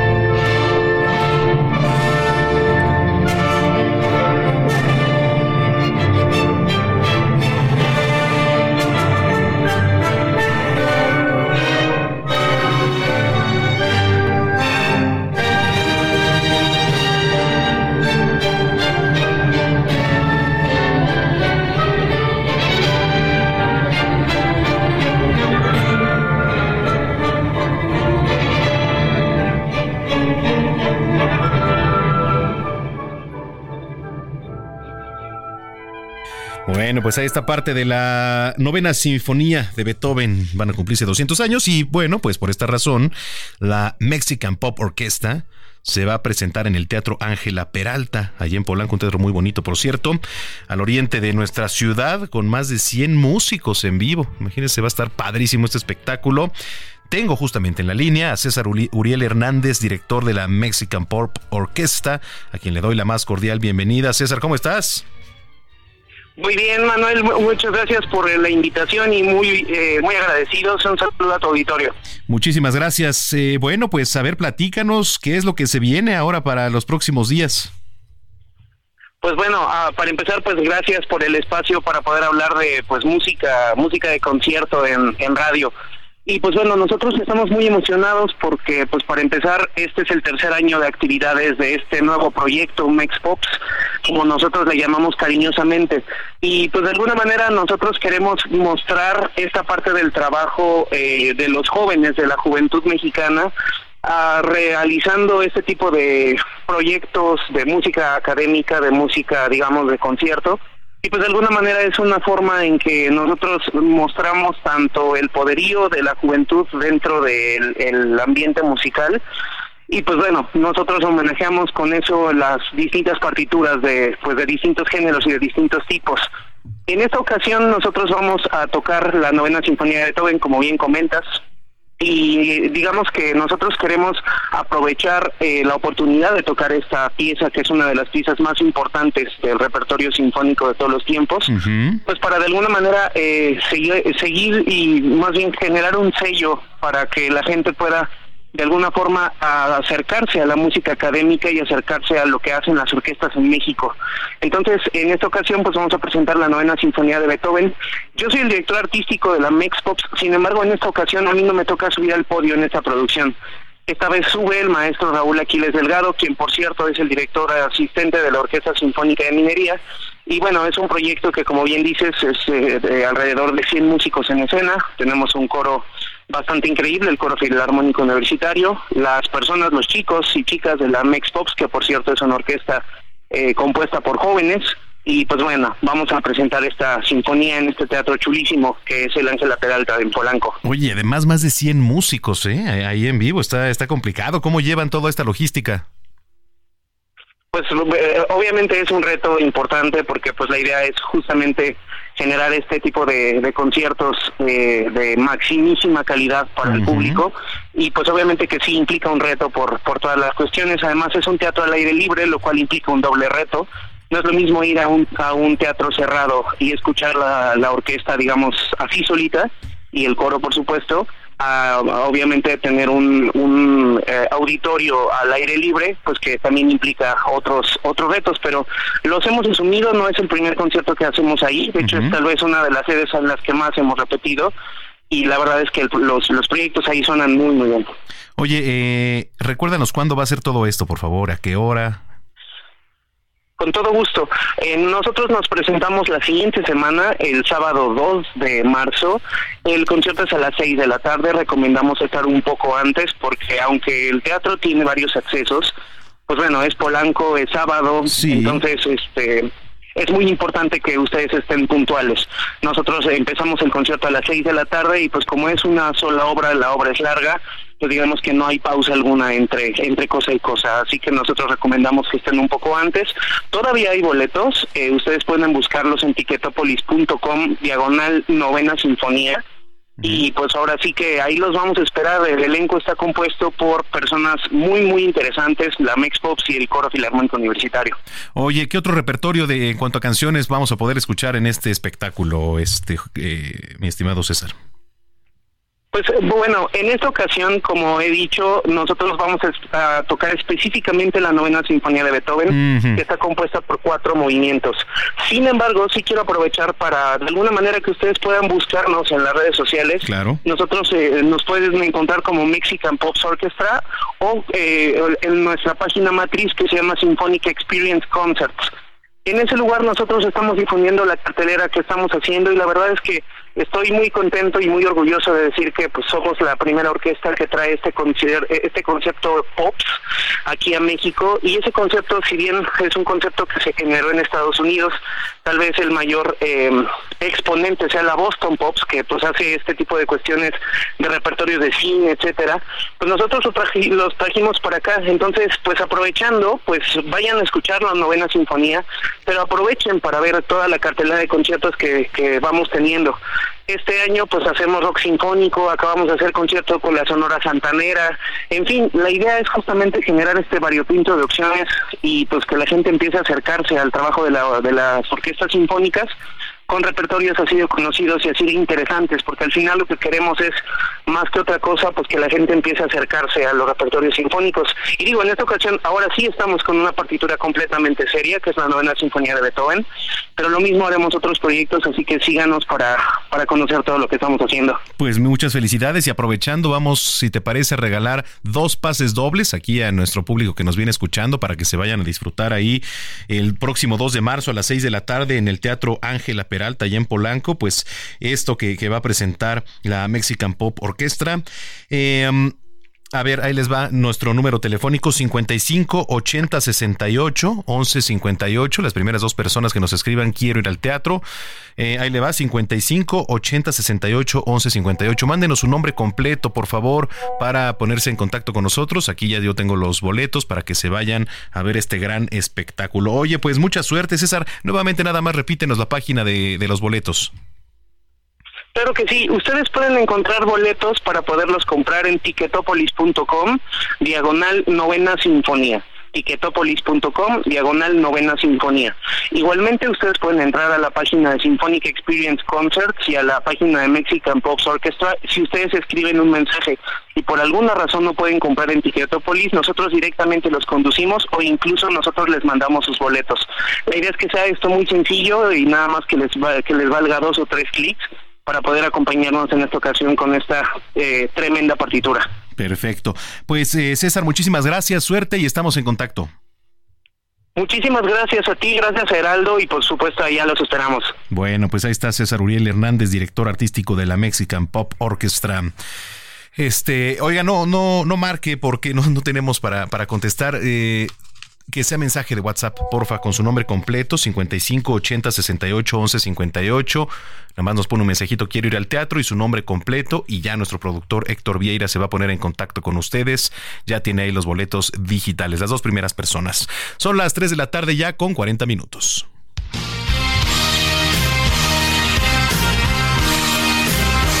Hablemos de sexualidad con Steph Palacios.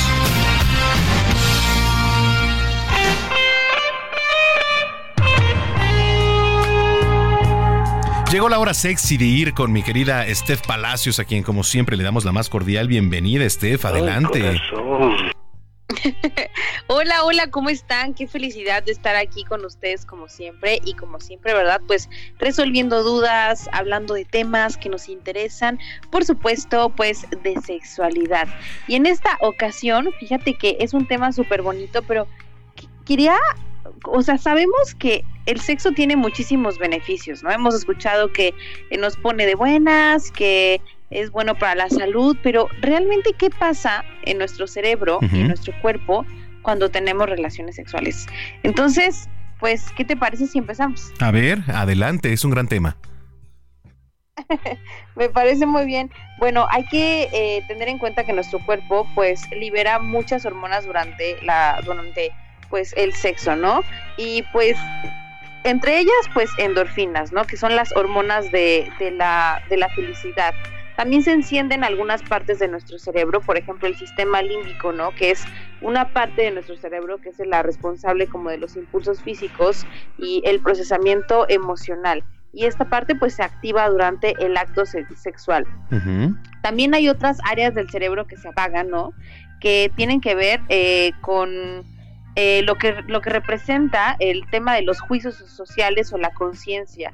Y eh, pues segregamos hormonas, por supuesto, como la oxitocina, que es la hormona del amor, es esta hormona que está presente siempre cuando comemos un chocolate, cuando nos enamoramos, ¿no? Y la dopamina, que pues eh, el sexo hace que se liberen pues eh, niveles mucho más altos de, de este y algunos otros pues neuroquímicos como ya lo he mencionado.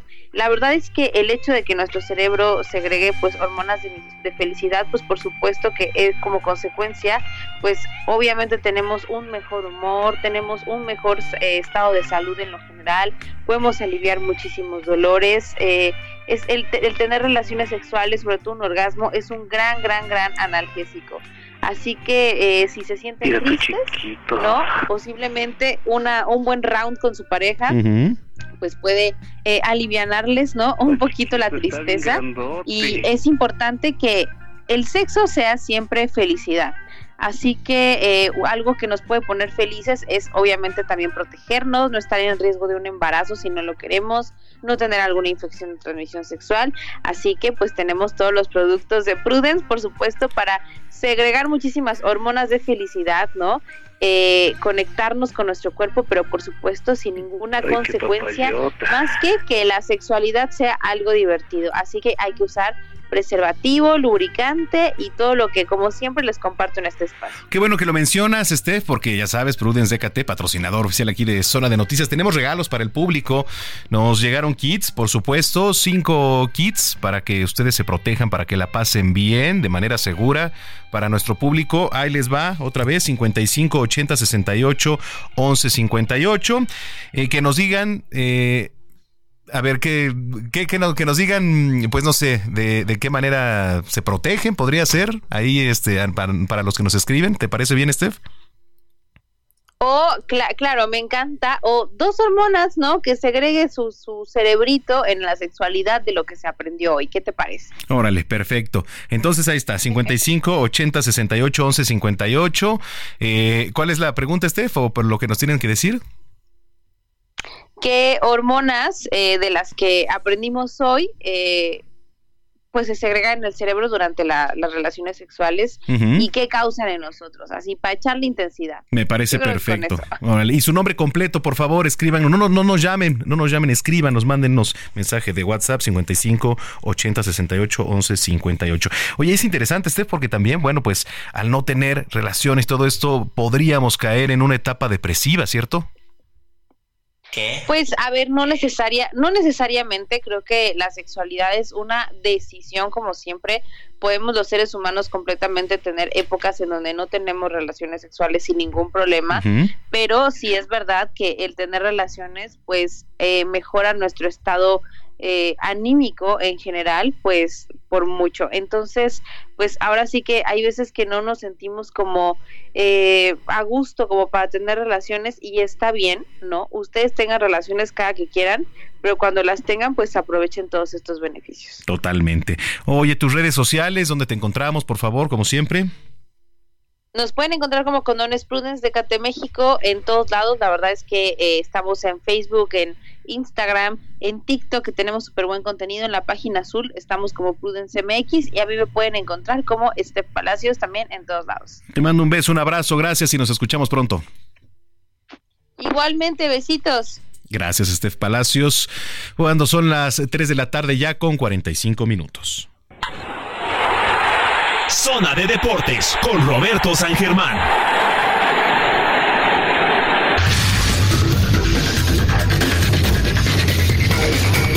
Vamos a los deportes, ya está Roberto San Germán en la línea. ¿Cómo andas, mi querido Robert?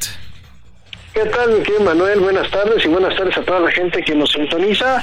Pues vamos a empezar con las damas y con la Copa Oro Femenil que se está celebrando en los Estados Unidos, donde México inició con un empate a cero goles contra la escuadra albiceleste, contra las argentinas, que son una de las invitadas a esta Copa Oro, y donde pues México falló un penal al minuto 8 y la verdad es que se les complicó el partido y el panorama, amigo, porque Sí, ganaron su segundo partido el día de ayer, que fue a las seis y media de la tarde. Le ganaron 8 a 0 a la poderosa República Dominicana. Así que ya tienen cuatro puntos, pero se tienen que enfrentar al equipo que está catalogado como el que se lleva a llevar este torneo. ¿Cuál es? El equipo de las barras y las estrellas. México va a enfrentar a Estados Unidos el próximo lunes, ¿sí? Al equipo de los Estados Unidos. A la misma hora se van a estar enfrentando Argentina y el equipo de República Dominicana. O sea, México trae una buena diferencia de goles, trae más ocho, ¿no? La verdad es que eso le funciona a México. Las argentinas, pues nada más les metieron cuatro. Los estadounidenses, pues hay menos cuatro. Entonces, pues a ver, a ver cómo les va, pero aquí la cuestión es de ver cómo le va México contra el equipo de los Estados Unidos, que tiene seis puntos, ha ganado sus dos duelos, que fue República Dominicana y que fue Argentina. Ahora va con las nuestras para pasar a la siguiente ronda. Ojalá las mexicanas puedan sacar un empate positivo, ya sea un empate o una victoria, y no tener ningún problema para la siguiente ronda. Y aprendieron la lección, sobre todo porque cómo fallaron cómo se desconectaron en momentos importantes del partido, en donde pues simplemente no pudieron con las argentinas. Pero ahí están las nuestras y pues bueno, es la Copa Oro Femenil que se celebra en los Estados Unidos. Eso es en las damas. Si quieres ya nos vamos ahora con los caballeros. En la Liga MX ayer hubo partidos. Puebla pues ya le corrieron al entrenador, al señor Carvajal, después de la derrota de ayer de 2 a 0, sí, en su casa ante el Querétaro. Así que ya tenemos otro despedido del fútbol mexicano y es que el equipo de Puebla se queda sin entrenador. Necaxa empata a uno con Pachuca. Híjole, qué regalote le dieron al Pachuca ayer, ¿eh, mi hermano. regalote, pero regalote, ¿por qué ese penal? ¿Quién sabe del bar? ¿De dónde se sacaron la falta? La verdad es que Necaxa le estaba ganando, estuvo bien bueno el partido, dos escuadras interesantes con muchos juveniles. Este, hay que ver el equipo de Fentales, ¿eh? Necaxa sigue invicto, ya tiene 11 partidos invictos, no pierde desde el 2023 contra Monterrey, fue su última derrota. Juegan bien, iban ganando 1 a 0 con un golazo del señor Martínez, pero golazo en el primer tiempo antes de que terminara. Y no podía Pachuca, y de repente sacaron una jugada que pues si eso es penal, todas las faltas en el área van a ser penales, compadre. Todas. Ayer lo que vimos fue un robo y pues bueno, una ayudadita no le cae mal al Pachuca. Me acordé de los tiempos de Aarón Padilla cuando estaba en la comisión de arbitraje, pero no lo digas muy fuerte porque la gente que le va al Pachuca se enoja. Sí, sí, sí. Pero sí. cuando estaba en esa época, puta, diestra y siniestra les marcaban penales, no marcaban en contra, pero bueno, dicen que todo en el fútbol mexicano es limpio, nomás el que hace trampa es el América. y bueno, ya después, amigo, esa misma hora, Juárez perdió 3 a 0 con Monterrey, otro equipo que ya perdió entrenador, que no se le ve ni rumbo. La verdad es que van a volver a pagar una millonada a los dueños de la, de la Vega, ¿sí? del señor Foster. Pero pues bueno, es un equipo que no le van a invertir y no van a hacer nada mientras no haya descenso. Y lo hemos visto, ¿eh? Así que ayer, pues un repasón del equipo de Monterrey. Y más tarde, amigo, el día de hoy, pues tenemos León contra Atlético de San Luis a las 5 de la tarde. Tigres a las 7 de la noche recibe a Atlas en el Volcán. A las 7 de la noche también, el equipo de Chivas recibe en su estadio a los Pumas. Aguas, ese partido puede ser interesante. Sí. Sabemos que a Pumas se le complica mucho ir a jugar a Guadalajara. Es muy difícil que le gane a las Chivas pero creo que por cómo está jugando el equipo de Pumas, hoy podría ser el momento y la oportunidad, pero se va a poner bueno este partido a las 7 de la noche. Y ya después a las 9 con 10 en el Coloso de Santa Úrsula, América recibe pues al equipo Revelación, al equipo de Cruz Azul que ha estado jugando bastante, bastante bien. Y pues yo te voy a decir algo, ¿eh? Jugó bien contra León en la semana, ¿eh? Sí, si América no se pone las pilas, mi querido amigo, lo pueden golear, ¿eh? Mira. La verdad es que América es un equipo que está cansado, un equipo que está jugando mal, un equipo que se le cayó el jardín, podrá ser una mini crisis y se le viene un mes de marzo de agárrate, compadre. Tres clásicos, no más. Tres clásicos y dos partidos. O sea, América va a tener más de cinco partidos en marzo. Oye, este. Y ahorita pues le queda este de Cruz Azul perdón, regresando un poquito al de Pumas Chivas, ¿crees que veamos al Chicharito jugar hoy, no? No, está convocado. Obviamente lo van a estar convocando porque le toca ahorita Pumas y la próxima semana le toca América. ¿Estás de acuerdo? Correcto. Pues lo van a poner y lo van a convocar y lo van a convocar y lo van a convocar pues para decir que ya está. Yo creo que si el doctor Rafa Ortega, que es uno de los mejores eh, doctores eh, para medicina deportiva, Pues no es tanto, amigo, él sabe que perfectamente se tienen que llevar, en ese tipo de lesiones, tienes que llevar los tiempos como te los ordenaron, no lo van a arriesgar. ¿Te imaginas que Chicharito regresa a un partido cinco minutos y se lesione como cuando lo hizo Ronaldo, ¿te acuerdas? Sí, sí, en sí. el fútbol italiano, que regresó de una operación y, la, y pues otra vez, y otra vez casi un año, yo creo que no se van a arriesgar y tampoco por la edad. Yo creo que en el momento que el entrenador tenga la certeza de que ya no hay una lesión, eh, que ya la lesión se, re- se arregló, que la operación fue buena, que está todo bien, lo van a meter. Yo no creo que arriesgarían. Yo, por lo menos, si fuera el señor Fernando Gago, no tengo por qué arriesgar a un jugador así. O sea, entonces habrá que esperar qué pasa con el Chicharito, si es que puede jugar eh, Pumas, también pues se le viene un calendario fuerte también al equipo de Chivas, pues yo creo que no tiene por qué estar arriesgando en el partido de hoy. Y ya para mañana, amigo, al mediodía Toluca contra Tijuana y Santos contra Mazatlán a las 6 de la noche. Y pues para cerrar nada más, pues hay que hablar tantito de la Fórmula 1, ya empezaron, ¿sí? Eh, los, las pruebas, sí, los calentamientos, como tú sabes, ya estamos, pues ya fueron allá en, en Bahrein, en donde se fueron a hacer pues estos test para ser los primeros de la temporada y pues la verdad es que a Checo Pérez le fue bien, tuvo los mejores tiempos de Red Bull, pero ojo, tranquilos, no hay que empezar a tirar campanas abuelo, simplemente son los test. Todavía falta adecuaciones al auto y recordemos que las adecuaciones no son para Checo, son para Verstappen. Sí. Entonces se le vieron buenas cosas a Checo, pero hay que esperarnos, porque todavía hay que ver cómo va a quedar el auto ya después de todas las modificaciones que le hagan y cómo va a responder Checo ante esas cuestiones, amigo. Pero de que tuvo buenos entrenamientos y dejó buenos comentarios, eso sí lo podemos decir, así que ya también se nos viene la Fórmula 1, mi querido Manuel. Bueno, pues ya mañana también estaremos platicando los resultados. Mientras tanto, ¿dónde te seguimos en redes sociales? Pues estoy en Twitch y también en X, como era Twitter, como arroba R San Germana y estoy para todos ustedes. Pasen una buena tarde, provecho y disfruten su sábado. Muy bien, gracias, buena tarde. Gracias a ti, amigo, un abrazo. Gracias, nos vamos, nos vamos. Gracias, Jorge.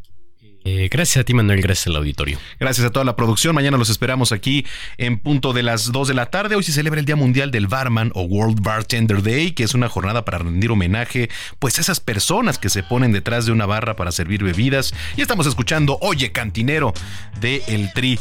Bueno, pues a nombre de Jorge Rodríguez en la jefatura de información, Héctor Vieira e Iván Rubio en la producción, anda por ahí Osvaldo Marín en la operación, Mónica Reyes en redacción, el señor Raúl Guacuja en apoyo. Todos nosotros lo esperamos mañana aquí en punto de las 2 de la tarde en Zona de Noticias. Yo soy Manuel Zamacona, arroba Zamacona al aire, pásela bien y hasta entonces.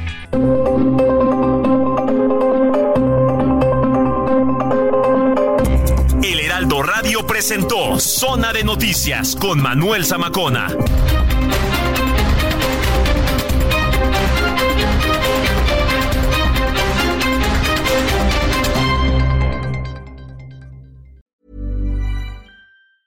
If you thought the only way to get a more defined jawline with natural looking results was through surgery, think again. Juvederm Volux XC is a non surgical injectable gel filler that improves moderate to severe loss of jawline definition and can help you achieve natural looking results with little downtime. Even better, this improved definition lasts up to one year with optimal treatment. No maintenance required. Improve jawline definition for a smooth, sculpted look with Juvederm Volux XC. For important safety information and to find a licensed specialist, visit juvederm.com. That's J U V E D E R M.com. Not for people with severe allergic reactions, allergies to lidocaine, or the proteins used in Juvederm. Common side effects include injection site redness, swelling, pain, tenderness, firmness, lumps, bumps, bruising, discoloration, or itching. There's a risk of unintentional injection into a blood vessel, which can cause vision abnormalities, blindness, stroke, temporary scabs, or scarring. Talk to a licensed specialist to find out if it's right for you.